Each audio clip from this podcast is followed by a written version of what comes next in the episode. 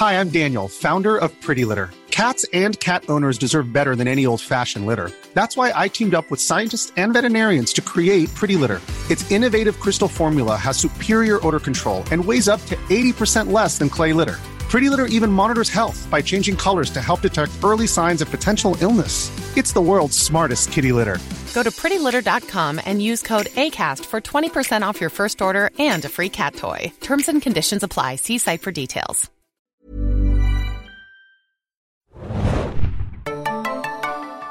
Hallo und herzlich willkommen, liebe Leute, zu einer neuen Ausgabe des Serien Junkies Podcast. Wir sprechen mal wieder über einen Film und begeben uns dafür in die Untiefen der sieben Weltmeere.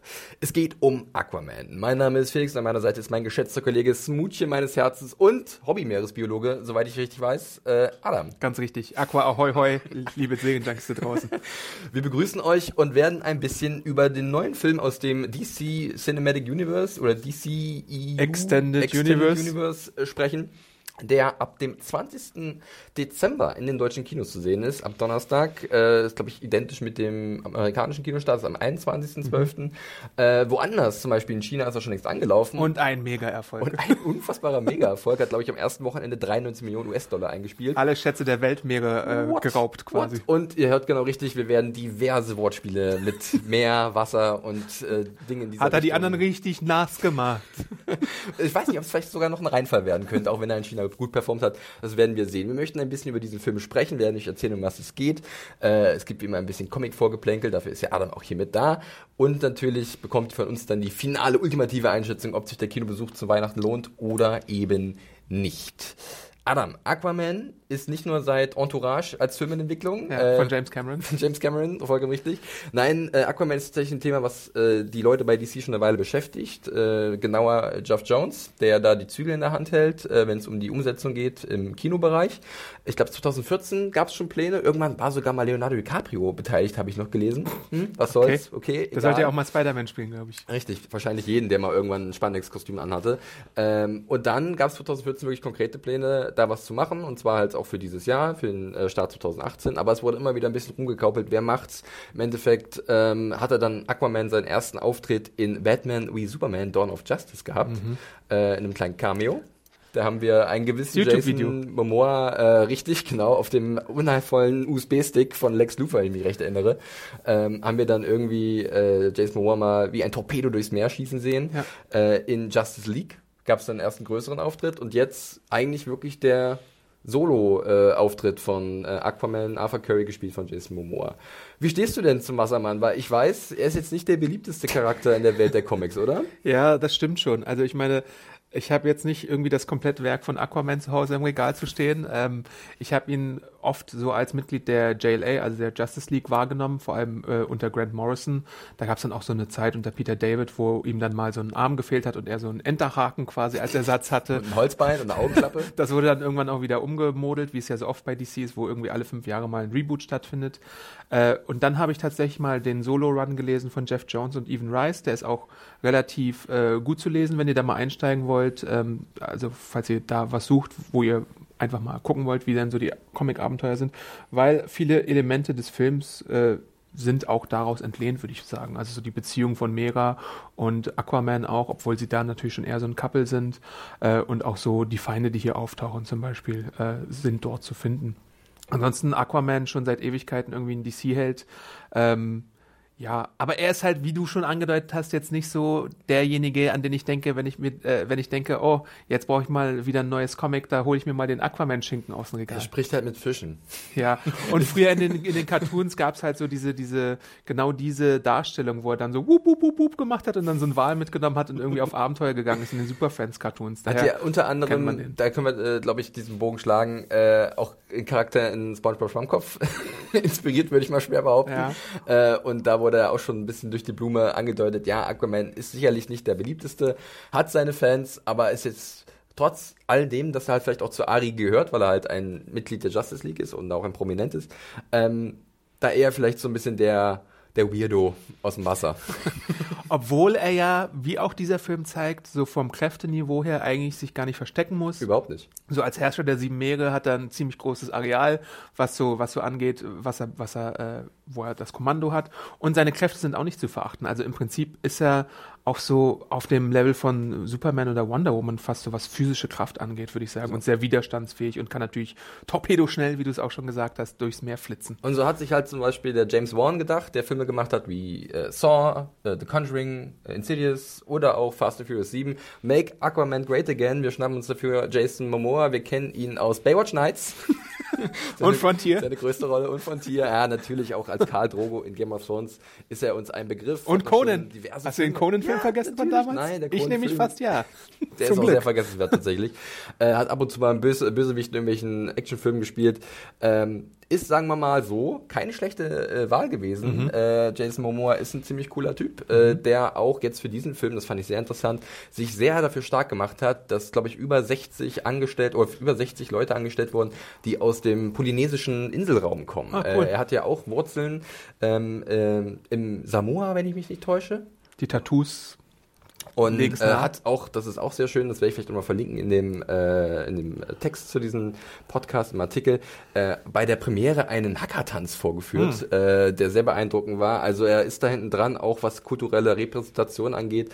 Und da ist äh, Aquaman vielleicht auch gar nicht so das schlechte Vehikel für. Wir sprechen jetzt ein bisschen genauer drüber, bevor wir in die Kritik reingehen, wird Adam es übernehmen zu erklären, um was es in diesem Film geht, der irgendwann sehr speziell wird. so viel schon mal von mir dazu. Aber Adam, bitte, was geht's ja, in Aquaman? Die Kurzfassung ist es eine Origin Story. Wir lernen am Anfang ähm, Tom Carey äh, kennen. Das ist der Vater von Aquaman, der eine Beziehung hat mit äh, Atlana, der Königin von Atlantis, die angespült wird eines Tages und sie sich dann verlieben in ihrem, äh, wie nennt man das? Gebäude dort. Äh, Leuchthaus. Leuchthaus. Äh, ist ein Leuchtturm. Leuchtturm, genau. genau. Den betreibt er.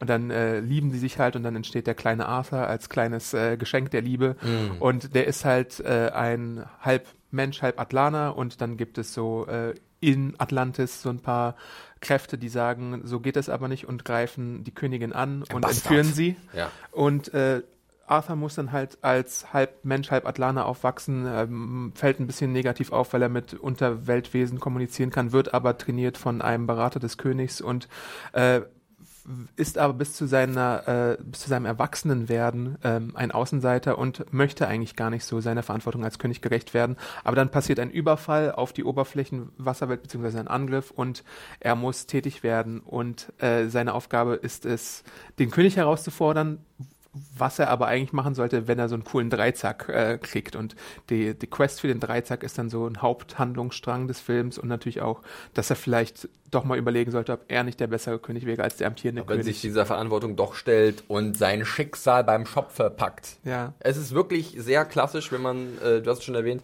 von der Origin äh, Story spricht. Und das ist, glaube ich, auch so ein Ding in diesem Film, äh, den ich, ich gehe jetzt schon mal so ein bisschen rüber in die Beschreibung, äh, wie ich mir, wie mir so Aquaman gefallen hat. Äh, ich muss ehrlich sagen, ähm, der Film ist ein Haufen. Und das hört sich erstmal ein bisschen böse an äh, und ist es teilweise auch so gemeint. Aber ich kann es nicht anders beschreiben, denn ähm, der Film ist, wie du gesagt hast, eine Origin-Story. Ja. Es ist ein Fantasy-Epos. Es ja. ist eine Uncharted-eske Abenteuer-Klamotte zwischendrin. Ja. Ähm, es ist ein gigantisches Schlachtengewusel, gerade in der letzten halben Stunde, wo man gar nicht mehr weiß, was passiert. Ich denke da auch an gewisse Kaiju-Filme, die äh, mir dann äh, durch den Kopf schießen, wenn ich das da sehe, was da passiert, was auch sehr wirr ist. Ähm, es ist auch viel Action mit drin, also es ist ein Riesenpaket und das ist an und für sich erstmal nicht verkehrt, ist in Ordnung, mhm. kann man so machen. Da ist viel drin, was vielleicht viele Leute auch gut finden werden. Ich persönlich muss aber sagen, dass irgendwann dieser diese Flut, da sind wir wieder im nautischen Gefilden, an diese Flut an Themen, an Inhalten, einen doch schon wegschwemmen und übermannen kann. Ja, da stimme ich zu. Ähm, was ein großes Problem von der DCEU-Ära zu sein scheint, ist, dass man eine Geschichte erzählt, die einfach mal geradlinig ist und nicht irgendwie 17 Verschachtelungen hat, sondern hyperaktiv irgendwie eine Quest startet, die dann irgendwie 20 Verzweigungen hat und 80 Schauplätze, ja. gefühlt zumindest. Aber hier sind es halt wirklich dann so, weiß nicht, 15 oder sowas. Ja. Du hättest halt von einem Königreich ins nächste, da musst du an diesen Ort hingehen. Zwischendurch ist man eine halbe Stunde in Sizilien und ich habe Adam am Ende des Films gefragt, erinnerst du dich daran, dass wir vor einer Dreiviertelstunde in Sizilien waren? Ja, oder in der Wüste oder sonst irgendwas. Da hat man halt einfach Ideen, die man irgendwie an die Wand geklatscht Großstadt und äh, bringt sie einfach alle ein äh, und hetzt dann so durch gewisse Sachen durch. Man könnte es auch einfach relativ einfach machen. Aqua, äh, Aquaman ist jemand, der äh, auf den Thron gehört und äh, der einen Dreizack finden muss, aber es sind halt so Abzweigungen, die da genommen werden und die dann ganz viele Schauwerte bieten. Richtig, man muss äh, natürlich dann auch nicht nur einen potenziellen Bösewicht haben, sondern noch einen zweiten Unterbösewicht. Den, ja, den zweiten hätte man sich auch sparen können zum Beispiel. Kann man, äh, ist nichts gegen äh, den guten Yahya Abdul Martin der Zweite, ja. ähm, der hier eine Rolle spielt, die, oder eine Figur spielt, die aus den Comics auch bekannt ist als Bösewicht. Ja. Ähm, und äh, der, der auch eigentlich cool ist in der Rolle. Mit denen verbindet man Aquaman halt auch immer, aber prinzipiell wäre da weniger auch mehr drin gewesen, außer man teast natürlich an, was man hier auch ganz klar macht für weitere Abenteuer. Genau. Äh, und er, er, ist halt der opulent, visuell opulenteste äh, Gegenspieler, den Aquaman so hat. Also es ist so ein bisschen, man, man kann es vergleichen mit Boba Fett, der halt wirklich cool aussieht und ich glaube in Comic-Kreisen wird äh, Black Manta auch sehr gefeiert für sein Design mit den großen roten Augen mhm. und diesen, diesem gigantischen Helm. Aber eine ähnliche Rolle spielt die Figur dann tatsächlich auch in dem Film hier. Ja. Wieso, also mehr Style als richtig genau als das wirklich der Substanz dahinter steckt. Ähm, aber du hast gerade Opulenz angesprochen und äh, das hat sich ja dieser Film von James Wan auch so deutlich auf die Fahnen geschrieben, muss man sagen. Ähm, wie kamst du denn damit zurecht? Also ich hatte, wenn ich kurz nur äh, zur, zur Einleitung sagen kann, ich hatte nicht damit gerechnet, dass es so Fantasy lastig, so gigantisch epochal, jetzt mal ganz davon abgesehen, ob es gut oder schlecht ist, Aha. aber so ausladend wird, mhm. wenn es darum geht, diese Unterwasserwelt um Atlantis äh, zum Leben zu erwecken. Damit hatte ich tatsächlich auch nicht gerechnet und ich hatte auch nicht damit gerechnet, dass wir mehr als ein oder zwei Königreiche sehen und im Endeffekt sehen wir, glaube ich, fast alle sieben äh, Reiche da. Ähm, und es ist halt so, dass es kreativ ist, aber ich gleichzeitig auch überall Elemente erkannt habe, die mir bekannt vorkamen. Mhm. Also ich sehe zum Beispiel die Star Wars Prequels. da gibt's ja auch so eine Unterwassersequenz als Inspiration. Blade Runner, äh, du hast schon Uncharted angesprochen. How to Train Your Dragon 2 ist irgendwann eine ganz große Inspiration auf einmal, wo ich mir dachte, hat James Wan den Film gesehen und wollte sich dann ein paar Elemente bedienen, weil es ist wirklich in so drei Sachen mindestens mhm. sehr nah dran an, mhm. an dem, was da passiert. Dann hatte mir Mario, bevor ich den Film in der PV gesehen hatte, gesagt, ich habe sowas gelesen von wegen, ah, es könnte schon so ein bisschen Flash Gordon-mäßig sein. Mhm. Und das klingt jetzt vielleicht hart, aber es ist auch teilweise ein bisschen Flash Gordon-mäßig, weil die Unterwasserkreaturen einfach so eine Art und Weise haben, äh, laut der Comicvorlage, die natürlich auch dem gerecht wird, die aber halt so drüber ist, dass du halt so diese Seepferdchen hast, die als äh, Reittiere Schlachtrosser unter Wasser geritten genau werden, ja. oder Haie oder ähm, irgendwelche Tentakelviecher und Krabbenwesen und sowas. Äh, das ist alles so ein bisschen edeltrashig, aber es ist auf eine charmante Art und Weise auch ähm, wirklich spaßig. Es ist halt, äh, ich nehme ja immer wieder, auch in unseren Podcasts, Green Lantern so als Negativbeispiel ja. für so DC-Verfilmungen, äh, von, denen ich mir, von denen ich mir viel erhofft habe, aber von denen ich dann enttäuscht wurde. Und äh, Aquaman geht halt in eine ähnliche Richtung, aber hat so viel Spaß dabei und ist so ähm, ironisch, glaube ich auch. Ich weiß gar nicht, ob sie wissen, dass, dass, sie, dass sie das machen, aber ja. ich glaube, in so zehn Jahren könnte der als Edeltrash-Perle gefeiert werden. Und ich hat, hatte jetzt auch meinen Spaß, weil ich einfach akzeptiert habe, dass sie einfach völlig, völlig gaga sind. Das ist es halt. Ich weiß nicht, ob sie sich dessen bewusst sind, wie das wahrgenommen wird von den Zuschauern oder von vielen Zuschauern, wie von uns zum Beispiel. Aber sie sind sich selbst bewusst der Sache, wie sie daran rangehen. Ja. Also sie ziehen das dann auch ohne Kompromisse Und durch. sie haben auch ein bisschen Humor dabei, was äh, Green Lantern jetzt zum Beispiel nicht hatte. Also ich meine, schon eine Art und Weise Humor, aber der ist nicht gezündet. Und hier kann ich so mit dem Aqua Bro Humor, der, ja hier geboten wird, kann ich schon ein bisschen was mehr anfangen als mit dem damaligen Green Lantern Humor. Ich muss ja auch sagen, ich bin ja immer äh, für die Einführung einer gigantischen Fantasy-Welt zu haben. Ich sag immer, ihr könnt gerne euch austoben auf dem Reißbrett, ihr könnt was gestalten, natürlich muss ihr irgendwann auch Substanz haben. Also mhm. ich meine, ich bin auch, ich war zum Beispiel auch ein Fan von der Welt in äh, diesem Valyrian-Film, der mhm. aber substanziell unfassbar schwach war, äh, einen sehr schlechten Hauptdarsteller hat oder sagen wir mal, schlecht gecastet war, mhm. ähm, weil Dan DeHaan ist eigentlich ein ziemlich guter, aber in der Rolle fand ich ihn komplett verschenkt. Aber an und für sich, wie sie diese Welt, diese ganzen Planeten aufgebaut hatten, in dieser riesigen Stadt, das war super. Das hat mir super viel Spaß gemacht und ich wollte mehr davon sehen. Ähnlich geht es mir halt hier auch um Aquaman, wo ich denke, ja, da sind coole Ideen mit drin und ich kann mich mal wirklich so ein bisschen fallen lassen. Ich kann eintauchen in diese Welt. Sorry. Äh, und, und kann mich da mich so, oh scheiße, ich kann mich treiben lassen. Ich mache das nicht mit Absicht, wirklich. Aber es sind einfach Worte, die mir gerade durch den Kopf äh, schwirren. Ähm, und das fand ich eigentlich erstmal ganz schön. Aber wie gesagt, irgendwann kommt der Punkt, wo ich vielleicht so ein bisschen satt bin. Wo mhm. ich vielleicht mir denke, oh, jetzt wäre irgendwie mal was Geradliniges, mal was Struktur, was, was ein bisschen Struktur hat. Mhm. Schöner für mich als, als Film, die ich dann besser so genießen kann. Als dass ich halt wirklich permanent beballert werde mit neuen Einflüssen, mit neuen Ideen, weil irgendwann muss so eine Idee halt auch weiter formuliert werden. Ist ja. immer so ein bisschen mein Anspruch zumindest. Und da scheitert Aquaman so ein bisschen dran. Also ähm, Hut ab von den ganzen Einfällen, die sie hatten und von der äh, visuellen Gestaltung, ähm, die Edeltrash das eigentlich ganz gut in so eine Richtung geht. Ähm, aber mal wieder, dass zum Punkt kommt, dass irgendwie was doch was Kerniges dann aus dem Ganzen zu machen, da gibt es so ein paar Problemchen. Ja, Problemchen gibt es auch so für mich bei manchen Effekten, weil es ist natürlich erstmal gewöhnungsbedürftig, wie du äh, Leute darstellst, die unter unter Wasser miteinander reden. Ja. Ähm, da musst du dich dran gewöhnen. Es gibt ähm, so eine De-Aging-Technologie ganz am Anfang schon, äh, wo, wo du vielleicht gar nicht so richtig mitbekommen hattest, nee, dass die stattfindet. Äh, ich habe es im ersten Moment gemerkt. Vielleicht war es auch noch das Superschnorres-Debakel, was, was mir da in Erinnerung geblieben ist. Aber man sieht zum Beispiel, dass Arthur Curry und äh, die Aquamutti äh, auf jeden Fall. Tom Curry. Tom also Curry, Vater, genau, ja. sorry. Äh, ja, ja, du hast recht. Äh, die Aquamutti ein bisschen jünger dargestellt werden, weil natürlich viele Jahre vergangen sind und äh, beziehungsweise wir, wir das, nennen das, sie ab jetzt Aquamam. Aquamam, ja. Dass das alles ein bisschen äh, äh, vor vielen Jahren spielt, aber es sieht halt sehr plastikmäßig aus, teilweise, was da in dem Gesicht passiert. Von beiden Darstellern. Nicht nur Nicole Kidman, der man sowas ja manchmal vorwirft, äh, aber auch hier bei dem. Es ist Tom tatsächlich Curry. auch der, der Einsatz von dem Greenscreen, der an manchen Stellen so ein bisschen unfertig, äh, unfertig wirkt, äh, ja. der mich da auch irritiert hat. Dass du halt wirklich fast schon diese Keylinien siehst an den Charakteren vorbei, ja. dass sie halt, und denke mir, ihr könnt doch irgendwo eine, äh, eine, eine, einen Ort finden mit einem Leuchthaus, wo ihr das halt wirklich wirklich on location drehen könnt. Aber es sieht teilweise aus, als wäre das wirklich äh, im Studio entstanden. Und das ist dann so ein bisschen schade. Ähm, aber man muss auch sagen, wenn wir jetzt schon gerade bei dieser visuellen Umsetzung sind, James Wan ist jemand, und ich meine, seine Horrorfilme, die waren ja alle auch erfolgreich ja. äh, und auch, sind auch sehr beliebt. Aber ich habe tatsächlich sehr oft, und ich bin nicht der größte Fast and Furious Fan, aber oft halt an Fast and Furious 7 oder an diese Art dieser Reihe denken müssen, ja. wenn es gerade um die äh, actionlastige Inszenierung ging. Ähm, das hatte positive Effekte, zum Beispiel gab es in dem Film ein paar sehr coole One-Shots, zumindest scheinbare One-Shots. Mhm. Und äh, ich, ich fand es nicht so verwirrend wie zum Beispiel die Kameraführung bei einem Zack Snyder, der immer ja, sehr, ruck, äh, sehr zackig, sehr ruckartig ist und bei James Wan war so ein bisschen mehr Fluss drin, das war cooler mit anzusehen.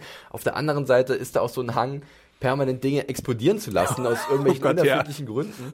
Das heißt, es wird gerade ein Gespräch, es findet ein Gespräch statt zwischen zwei Charakteren und im Zweifel explodiert was im Hintergrund, um dann gleich wieder in die nächste Actionsequenz zu springen. Und das passiert nicht nur einmal, nee, das ist so au mehrfach. augenscheinlich, dass es, dass es äh, irgendwie, wenn man, wenn man keine Ahnung hatte, wie man weitermachen soll, dass es dann eine Explosion hergenommen wird. Und das ist so ein bisschen, das kann sehr ermüdend sein tatsächlich. Das kann wirklich sehr ermüdend und sein. Und auch ein bisschen lächerlich, lachhaft und fühlt sich schon nach einer Weile wie so ein SNL-Sketch an, ja. äh, wo halt dann immer im Zweifel irgendwas explodiert, damit es weitergeht. Ja. Äh, aber an und für sich waren da schon ein paar Dinge drin, wo ich sage, ja, das, er drückt gut auf die Tube und er weiß schon, wie er einen guten, launigen Actionfilm inszenieren kann. Äh, was da rum passiert, ist was anderes. Ähm, Du noch was zu James Wan oder wollen wir schon so ein bisschen über die Darstellung noch reden? Weil ja, zu, zu James Wan und so dieser Fast and Furious Filmmachertechnik passt ja eigentlich auch ganz gut, dass man so sehr um die Welt springt und irgendwie hm. so viele Lokalitäten Und dass Pitbull möchte. ein Cover von äh, Afrika singt, aus irgendwelchen Gründen. Ja, der Soundtrack ist so eine Sache für sich. Äh, ich habe Adam mehrfach fragend angeblickt in der Dunkelheit des Kinos. Was machen Sie da? Das ist auf einmal spielt ein Orchester irgendeine komische Seeballade, dann kommt Pitbull, äh, Pitbull äh, mit so einem Afrika-Cover, dann äh, ist so ein Tron äh, Synthesizer-Soundtrack ja. auf einmal mittendrin.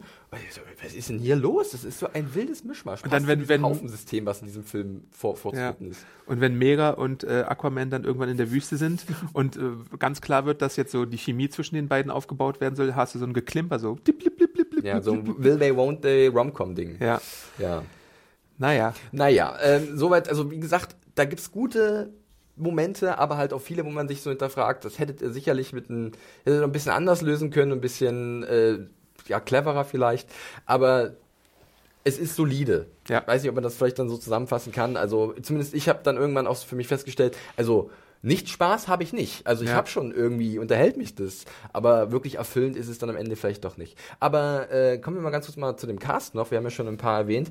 Äh, ganz prominent natürlich nochmal Jason Momoa, ähm, der, der seinen Spaß hat. Der definitiv seinen Spaß hat und in der Rolle, glaube ich, auch ganz gut funktioniert, oder? Das auf jeden Fall. Also Momoa ist äh, mit ihm äh, steht und fällt der Film und ich bin der Meinung, dass er die Rolle eigentlich ganz gut macht. Man hat sich jetzt halt diese Interpretation von Aquaman ausgesucht. In den Comics ist er halt ein bisschen anders, aber das akzeptiere ich jetzt einfach mal, dass man diese, diese äh, etwas broigere Art und Weise.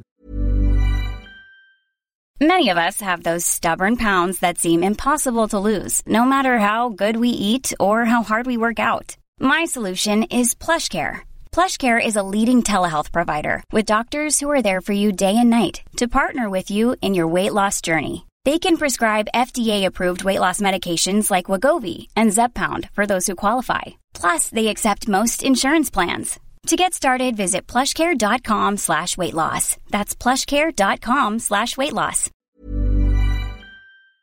benutzt, die, mit der auch sehr charmant gespielt wird, zum Beispiel direkt am Anfang des Films, wo er in der Bar sitzt und äh, Bier trinkt und es dann zu einer Begegnung mit so lokalen Menschen kommt, die schön aufgelöst wird oder insgesamt so seine Chemie mit Amber Heard, die als Mera eigentlich auch eine ziemlich gute Figur macht, die natürlich auch äh, entsprechend optisch eingefangen wird mit äh, extravaganten Outfits und äh, sowas. Auch, da, da, da, da musste ich auch sagen, so gibt es ein paar Kostüme, klar sind die dann zumeist komplett computergeneriert, aber da hat sie irgendwie so Quallen umfunktioniert. sehr gut, ja. In so ein äh, festliches Kleid und das sieht so skurril und absurd aus, aber es hat was. Ja. Da denkst du so, ja, guck mal, was möglich ist, wenn du halt einfach mal sagst, okay, warum nicht einfach mal ein Quallenkleid? Genau.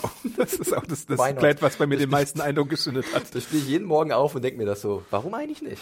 Ansonsten finde ich, macht sie auch so eine passable fast Ariel äh, in dem Film. Also die roten ja, Haare sind da ja natürlich sehr äh, krass und ich finde auch schön, dass sie halt wirklich relativ fähig ist, so was ihre Charaktergestaltung angeht und mit ihren Kräften dann halt auch immer mithalten kann, wenn so Action-Szenen da sind oder irgendwie so äh, Wasser, also sie, sie kann halt Wasser auch kontrollieren oder auch andere Substanzen, die flüssig sind und da gibt's dann halt auch ein paar nette Momente, wo das ja. äh, Mit ihr macht man auch tatsächlich, also es ist in beider Richtungen, wenn man von ähm, Arthur und, also von Aquaman und Mira spricht, in beider Richtungen ist es so ein bisschen und ich entschuldige mich erneut, so eine Fish Out of Water Story, ja. weil für Arthur ist Atlantis komplett neu. Mhm. Äh, für Mira, die irgendwann dann ans Land kommt, um mit Arthur da nach einem Artefakt zu suchen, eine wichtige Waffe im Kampf dann gegen den Bösewicht, über den, gleich, über den wir gleich noch ein bisschen sprechen werden.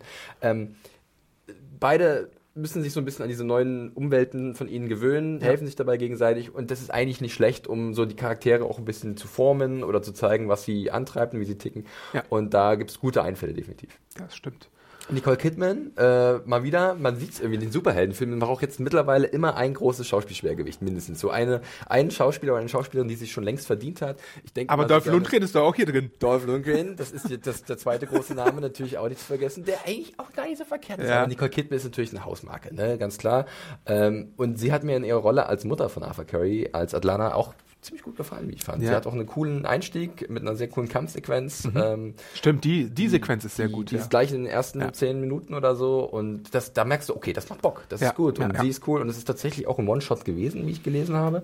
Äh, wurde viel geübt, viel ähm, immer wieder äh, von Neuem angesetzt, aber es hat sich gelohnt und auch sie bringt generell, wie immer, diese alten Recken und Reckinnen so eine natürliche Gravitas mit sich. Also so alt ist ja Nicole Kidman noch nicht, aber von dem, was sie schon geleistet hat und wo sie schon überall zu sehen war und was sie schon an Preisen mitgenommen hat, und Auszeichnungen, merkt man einfach, sowas gibt dem immer schon noch so ein bisschen noch ein bisschen mehr Gewicht. Das gleiche gilt ja auch für, ähm, wie heißt er gleich nochmal, Timo Ira Morrison so, okay. oder Willem Dafoe. Ne? Das sind auch so Leute, die natürlich das so ein bisschen mehr Ernsthaftigkeit reinbringen und die schon was, die, die Gewicht halt haben. Bei Temuera Morrison ist es natürlich auch so eine Bodenständigkeit für die, die äh, Arthur Curry dann bei den Menschen verankert. Ja. und äh, äh, weil er ist halt dafür verantwortlich, dass er zu, zu einem Menschen ist und äh, sich quasi auch um die Erde schert und die beschützen möchte. Und diese Beziehung zwischen den beiden funktioniert eigentlich auch ganz gut, obwohl jetzt nicht so viel Screentime für Tom Curry da ist, aber genug Screentime, um da eine Beziehung äh, aufkommen zu lassen. Äh, genau, und dann Willem Dafoe, der ja dann auch so ein bisschen die Liaison nach Atlantis spielt und ähm, so dafür sorgt, dass äh, Arthur Training bekommt, so ein bisschen Airbender-mäßig mhm. äh, oder sagen wir Aquabender-mäßig da, da trainiert. Nächste, die nächste äh, Querreferenz zu irgendeinem Film, die man schon mal, oder eine Serie, die man schon mal vorher gesehen hat. Ja, ähm, und Willem Dafoe ist natürlich eigentlich immer irgendwie willkommen als, äh, er spielt hier Vulko äh, und ist so ein bisschen der Königsberater, der aber im Geheimen halt auch immer wieder mit äh, Arthur äh, kommuniziert und ihn halt trainiert. Genau. So, Königsberater guter Übergang. Sprechen wir mal über den König, der der vermeintliche Bösewicht ist, auch, oder generelle Bösewicht. Diesen Film gespielt von Patrick Wilson, mhm. den ich eigentlich ganz gerne habe. Ähm, mhm. war zum Beispiel auch im Watchmen-Film zu sehen als Night, ah, nee, Night Owl? Night Owl, ja. Genau, aber die zwei oder die eins? Ich glaube, die zwei war es dann schon. Zweite ähm, äh, Und generell, ich glaube auch in Insidious. Vielleicht kommt daher auch so ein bisschen die Verbindung ne, zu mhm. James Bond. Und er spielt halt äh, den König Orm. Orm. Ein wunderschöner Name. Äh, King Orm. Äh, und er hat's halt mit den Menschen. Kein Bock mehr. Äh, er will äh, den hier Land Landmenschen da oben, den Landleuten, äh, die Leviten lesen, ähm, plant dementsprechend einen großen Angriff des Meeres. Und alle sieben sogar so ein bisschen Armeen tatsächlich auch so ein bisschen äh, Sozialkritik wenn man mal überlegt. Dann, es geht halt auch darum, dass halt die Menschen seit Jahrzehnten, Jahrhunderten die Ozeane verschmutzt haben ja. und das alles halt bei diesen Unterwasserwelten angekommen ist. Und das es reicht, die machen uns alle kaputt, was ja jetzt auch nicht unwahr ist ja. in Wirklichkeit. Und dementsprechend wird das alles mal ein bisschen umgedreht. Aber Orm ist halt auch jemand, der, der jüngere Sohn sozusagen von Atlanta ist und der Bastardbruder, beziehungsweise äh, äh, Arthur ist der Bruder von ihm, aber ja. halt unreines Blut, um das so zu sagen. Äh, und Orm will halt jetzt endlich die Macht ergreifen und manifestieren alles. Er will zum großen, wie heißt er gleich nochmal, Adam? Ocean Master. Ocean Master werden. Es ist alles so ein bisschen trashy, aber und aber man merkt dann einfach, Patrick Wilson hat auch viel Spaß daran. Er hat sehr viel Spaß dabei. Ähm, ich weiß gar nicht, ob es eine äh, deutsche Entsprechung gibt für Scenery Shoeing, aber er hat auf jeden Fall ganz viel Freude damit, da mal so ordentlich rumzukauen und so ein bisschen äh, over zu acten und ja. drüber zu gehen und so ein bisschen buahahaha zu machen teilweise. Obwohl, wie du schon sagst, hat er ja schon eine Motivation, die man ein bisschen nachvollziehen kann, wenn denn die Oberflächenbewohner äh, da Sachen verschmutzen im Ozean und die das dann ausbaden. Es ist, es Wirklich. Ihr könnt uns gerne schreiben, äh, ob wir das sein lassen sollen. Wir werden es nicht tun, wir werden es weitermachen in jedem weiteren Podcast, der noch kommen wird. Äh, Frage noch zu äh, King Orm. Als Bösewicht, wie fandst du generell? Ich fand, es ist halt so ein, auch so eine sichere Nummer, oder? Also ja. ich, ich glaube, es ist ein sehr klassischer Charakter, ähm, der große Machtbedürfnisse hat, ähm, aber so ein bisschen der, der ungeliebte Sohn oder der, der so ein bisschen vom Pfad abgekommen ist und erst wieder aufgeweckt werden muss. Ähm, solide, aber jetzt auch nicht wirklich gigantisch groß, oder? Ja, das, das ist so ein, so ein Ding, der, ich weiß nicht, wie sehr er in Erinnerung bleiben wird. Ich glaube, visuell ist, ist Black Manta der interessantere Bösewicht auf jeden Fall. Ähm, und der hat ja dann auch noch eine persönliche äh, Vendetta mit mhm. äh, Arthur am Laufen.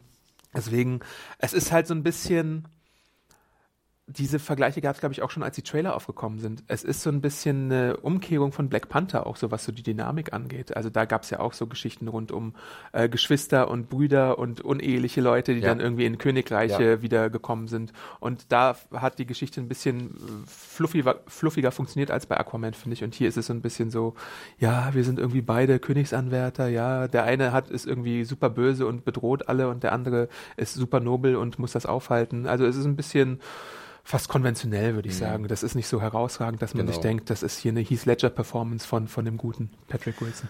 Ja, soweit eigentlich zu den zentralen äh, Darbietungen oder von den wichtigsten Darstellern und Darstellerinnen. Ähm, ich weiß jetzt nicht, es wäre noch angebracht, so ein bisschen über das, die große Auflösung des Films zu sprechen, aber da müsste man, glaube ich, eine klitzekleine Spoilerglocke läuten, sicher ist sicher.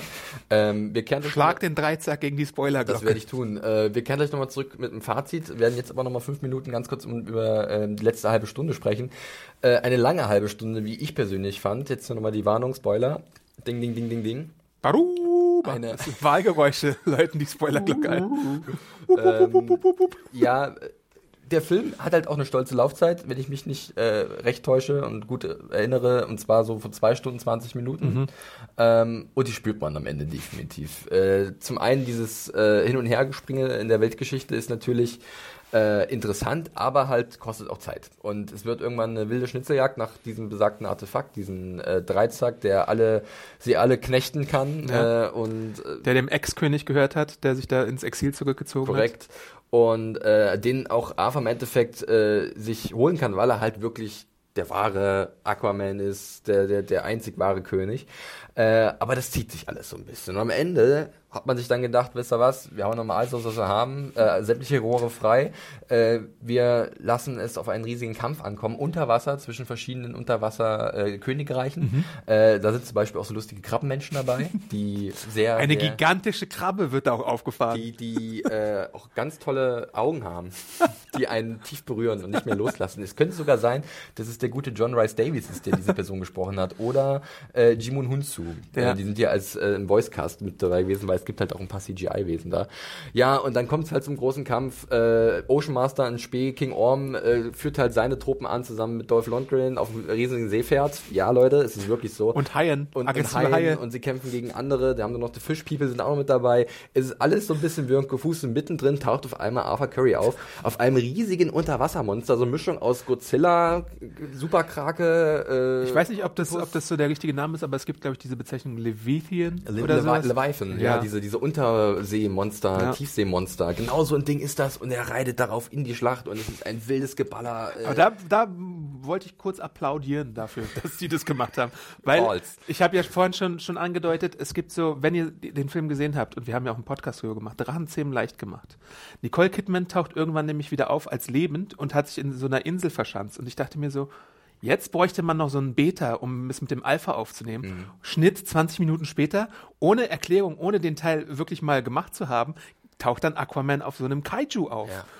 Und das fand ich irgendwie schon witzig, weil Nicole Kidman sieht auf ihrem, in ihrem Insel-Exil-Outfit auch so aus wie die Mutter von äh, Hiccup ja. in, in Drachenzähmen leicht gemacht. Also da, da sind schon gewisse Parallelen festzustellen. Das war sehr deutlich, das stimmt, ja. Äh, und ja, dann ist halt dieses, diese gigantische Unterwasserschlacht, ähm, bei der ich dann wirklich nur noch kopfschüttelnd da saß. Irgendwas in mir hat geschrien, ja, aber was anderes hat ziemlich laut dagegen geschrien, nein, was ist hier los, was passiert hier gerade? Und es endet dann halt auch im Endeffekt mit einem Zweikampf um die Krone, den halt auch der Arthur Curry für sich entscheiden kann und dementsprechend nimmt er dann Platz auf dem Thron von Atlantis und ist jetzt sozusagen der große Unterwasserheld, ähm, ja. der, der immer sein sollte. Aquaman und König von Atlantis. Ähm, ja, wird eine Schleife drum gemacht in irgendeiner Form. King Orm ist jetzt nicht irgendwie, wird nicht absolviert, aber mhm. findet sich damit ab. Es wird eigentlich, das finde ich nicht verkehrt, es wird eigentlich relativ friedlich, friedlich gelöst. Ja. Also es ist jetzt nicht so, dieser böse, Bösewicht macht so, aha, letzte große Ansprache und stirbt dann. Nee, im Endeffekt ist man ja doch eine Familie, die Mutti ist ja auch wieder da, ja. man kann sich doch irgendwie auch wieder arrangieren. Oder man hält sich halt den äh, Patrick Wilson für eine mögliche Fortsetzung äh, zurück, dass der vielleicht mal zurückkehrt wie zum Beispiel auch Black Manta, um dann halt äh, nochmal in Gefahr zu werden für Aquaman. Das stimmt. Früh im Film, jetzt wo wir im Spoiler-Special sind, gibt es ja auch schon ein erstes, wie kann man es nennen, Trial by Combat oder so um die Krone. Das erinnert halt auch an Black Panther, mhm. äh, wo äh, Arthur schon mal Orm herausfordert und scheitert. Und da gibt's eine, eine Sache, die finde ich, das ist, glaube ich, meine Lieblingssache im ganzen Film. Das findet in so einer Arena statt. Und es gibt so einen Oktopus, der dann auf dem Schlagzeug rumtrommelt. Allein für diese Idee feiere ich das ganz, ich ganz hart. Auf, auf eine kleine rote Krabbe gewartet, die jetzt anfängt zu singen und äh, Seepferdchen tröten auf ihrer Nase, spielen Musik. Also seltsam. Ein seltsamer Film. Und es könnte sein, dass wir mit unseren Beschreibungen den euch gerade schmackhaft machen. Und ich muss ganz ehrlich sagen, man könnte sich wirklich angucken. Ich ja. möchte jetzt keine unangestrengte Empfehlung für diesen Film geben. Aber wenn ihr wirklich ein bisschen Spaß haben wollt und jetzt euch nicht zu sehr an diesem klassischen Origin Story Aufbau stört oder an so, oder auch ein bisschen mal einen langen Atem in gewissen Stellen beweisen könnt, dann könnte Aquaman echt Spaß machen. Es ist halt die Comicwelt, die so ein bisschen äh, lächerlich ist, wo es halt auch diese ah, die habe ich gibt. lieber als das super finstere andere. Ja, ja, ja, ja, klar. Ja. Aber also ich meine, es gibt ja bestimmt so Kinogänger, die dann nicht akzeptieren, dass es, dass es irgendwie so Unterwasser-Aliens quasi gibt, die dann irgendwie da miteinander reden und äh, Teil eines Volks sind. Aber das muss man einfach mal schlucken und akzeptieren und dann kann man, glaube ich, auch so seinen Spaß haben mit ein bisschen äh, Popcorn und äh, akzeptieren, ja, dass Popcorn, das da Kino durch und durch. Spektakel geboten wird. Ja, Spektakel. Äh, noch und nöcher. Ja, genau. Ähm, hast du noch was zu Aquaman, was dir auf der Seele brennt? Vielleicht so nochmal die Einordnung, weil äh, im generellen DC äh, Extended Universe ist jetzt irgendwie, waren jetzt keine wirklichen Querverbindungen zu erkennen. Ähm, spielt schon nach Justice League? Spielt nach Justice League. Es wird noch ein bisschen angedeutet, wie es in der Zukunft mit Aquaman weitergehen könnte. Mhm. Ähm, aber äh, das ist jetzt auch eher. Es gibt eine so Post-Credit-Szene, ja. ähm, also bleibt sitzen. Äh, wir sind ja im Spoiler-Teil, also ja. die dreht sich auch um Black Manta und dass er halt von jemandem aufgegabelt wird, der im Film eine Rolle spielt, nämlich Dr. Stephen Shin, gespielt von Randall Park, den ihr vielleicht auch aus Ant-Man and the Wasp kennt und oder aus Fresh Off the Boat. Genau. Äh, und der äh, hilft ihm dabei und fischt ihn da raus aus, aus, seiner, aus seiner Niederlage quasi, peppelt ja. ihn wieder auf und Gemeinsam wollen sie dann irgendwie Rache üben an äh, Aquaman, weil äh, da muss man jetzt nochmal ausholen. Aquaman ist für den Tod des Vaters vom äh, Black Manta verantwortlich, weil Äh, es gibt so am Anfang eine U-Boot-Szene und äh, da rettet Aquaman ein paar Soldaten, aber gleichzeitig wird er auch angegriffen von Black Manta und seinem Vater und dann gibt es so eine Szene, wo der Vater begraben wird und Aquaman rettet ihn nicht, sondern geht weg und es ist kompliziert. Es ist kompliziert, aber es gibt auf jeden Fall die Grundlage dafür, dass der Black Manta äh, motiviert ist, äh, nochmal Rache zu üben und zurückzukehren. Und genau. ich finde die Figur auch nicht verkehrt. Das ist halt wirklich, da ähm, im Englischen gibt es dieses wunderbare Wort Embrace. Ne? Sie, sie nehmen halt diese äh, diese Comic-Wurzeln so unfassbar dolle wahr ja. und leben das aus und das finde ich vollkommen legitim. Das ja. kann man definitiv machen. Ähm, lieber als eine viel zu ernste äh, Umsetzung von Comicstoffen äh, und Mütter, die alle Martha heißen. Das ist die richtige Tendenz, die wir, die glaube ich äh, bei Aquaman zu beobachten ist. Also das DC EU hat wieder ein bisschen mehr Spaß. Das ist ja auch hat ja auch schon bei Wonder Woman begonnen, dass man sich nicht allzu, also Wonder Woman hat sich manchmal noch ein bisschen ernst genommen, aber da war wahrscheinlich ja. die beste Balance oder die genau. beste, die beste beste Mischung von allem so. Ja, und hier ist es halt mal wieder, schlägt es mal mehr in Richtung äh, großer Unterwasserspaß auf der Leinwand aus und das ist völlig gut, so würde ich behaupten. Ja. Gut. Ja. Drei Sterne. Da würde ich mich tatsächlich, wenn ich denn eine Sternewertung abgeben müsste, auch so einfinden. Ähm, wie bereits erwähnt, es wird euch sicherlich nicht komplett aus den Socken hauen, ähm, da bin ich mir relativ sicher. Aber es könnte auch einige überraschen, weil es halt auch ein Film ist, der sich oft nicht selbst zu ernst nimmt. Das tut gut, das ist richtig, gerade bei dem Thema und bei der Welt, die man aufzieht. Ähm, ist alles noch so ein bisschen ungeschliffen ähm, und äh, viele Ideen werden nicht zu Ende gedacht, was auf der einen Seite schade ist, auf der anderen Seite merkt man aber auch, da sind Leute beteiligt, die halt auch Lust haben, diese Comicwelt zum Leben zu erwecken und sich auszutesten und auszuloten. Und ähm, dem kann ich durchaus Respekt abgewinnen. Deswegen war es für mich dann doch ein äh, überraschend spaßiger Kinobesuch, wenn auch mit sehr vielen Fragen verbunden. Sehr, sehr viele Fragen, liebe Leute. Ich bin für mehr schlagzeugende Oktopie und Seepferdchen und aggressive Haie und Krebswesen, die irgendwo auftauchen. Das, dafür bin ich zu haben. Äh, ja, es, ist, es, es macht schon Spaß, aber es ist nicht perfekt. Genau. Äh, ein äh, diplomatisches Urteil am Ende von uns beiden. Äh, könnt ihr wahrscheinlich nicht mit viel anfangen. Ihr wolltet am liebsten wissen, ja oder nein. Wie immer, Leute, whatever floats your boat, ne? äh, und äh, damit sind wir auch wirklich schon auch durch mit unserer kurzen, knackigen Besprechung zu Aquaman ab dem 20.12. in den deutschen Kinos zu sehen. Äh, vielleicht wirklich was für die Feiertage, wenn ihr keine Ahnung habt, was ihr machen sollt. Ähm, dann vielleicht einfach mal ins Kino stapfen und sich Aquaman angucken. Und der Dezember ist ja auch ziemlich krass, was so die Kinostarts angeht. Also wenn, wenn ihr so nerdige Fans seid, dann Stimmt. habt ihr Bumblebee, dann habt ihr äh, Aquaman, Into the Spider-Verse, ähm, Mary Poppins habt ihr auch noch. Ähm, also da ist einiges, was ihr euch aussuchen könnt. Richtig, korrekt. Also ähm, da wisst ihr sicherlich irgendwie die Freizeit gut zu nutzen. Judy, Schleife um Aquaman. Mal sehen, wann und wie es weitergehen wird. Ein äh, Sequel wird folgen, soweit ich ja. weiß. Ne? Äh, mal schauen, wie. Vielleicht wird irgendwann zwischendurch auch noch ein Flashfilm entstehen. äh, Cyborg! Ist mittlerweile so ein kleiner Running Gag bei uns. Verstehst du, Running Gag Flash? Mhm. Äh, Gott, oh Gott, wenn Mario das hören würde, die Wortspielpolizei, der würde uns, glaube ich, sofort einbuchten. Äh, wie immer könnt ihr uns natürlich auch gerne E-Mails schreiben, Feedback hinterlassen zu unserem Podcast, zu Aquaman, den ihr ihn auch schon gesehen habt. Ähm, das könnt ihr machen über podcast.serienjunkies.de oder vielleicht auch direkt uns anschreiben auf Twitter, wo wir zu finden sind. Adam, du unter dem Handle Awesome Arndt und du Felix. Ich unter dem Handle at John Ferrari. Also wenn ihr irgendwas habt, wenn ihr überhaupt nicht unsere Meinung teilt, dann schreibt es uns da oder sagt uns selber, was ihr von diesem wirren Finale dieses Films haltet, äh, das ja alles sprengt, was jemals da so unter Wasser da gewesen ist. Äh, noch ein Hinweis, ganz wichtig, äh, wir sind äh, Anfang Januar nochmal live unterwegs und zwar dieses Mal in Köln, mal nicht in Berlin, sondern in Köln auf der anderen Seite der Nation.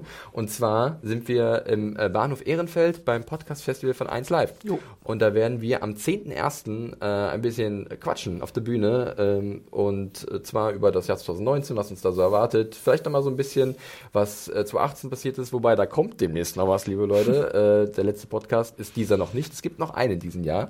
Ähm, und ihr könnt natürlich sehr gerne in Köln mit dabei sein. Tickets äh, sind käuflich zu erwerben. Ich werde den Link wie immer in die Show Notes packen. Wir würden uns sehr freuen, wenn ihr da seid. Es gibt da was zu gewinnen. Ähm, wir haben sehr viele Blu-rays äh, zu coolen Serien des Jahres. Auch mit, mit Superheldenbezug. Superheldenbezug. Äh, das DC Arrowverse zum Beispiel ist vertreten ähm, und auch diverse HBO-Produktionen. Da haben wir auch Blu-rays da. Also kommt vorbei, ähm, seid mit am Start und greift was Cooles ab zum Start ins neue Jahr. Ist, glaube ich, gar nicht so verkehrt. Gut, jetzt aber wirklich, wir bedanken uns für eure Aufmerksamkeit und freuen uns dann schon, wenn der nächste Podcast in welcher Form auch immer kommt. Bis dahin, macht es gut, liebe Leute. Tschüss. Tschüss, einfach schwimmen, schwimmen, schwimmen. Blub, blub, blub.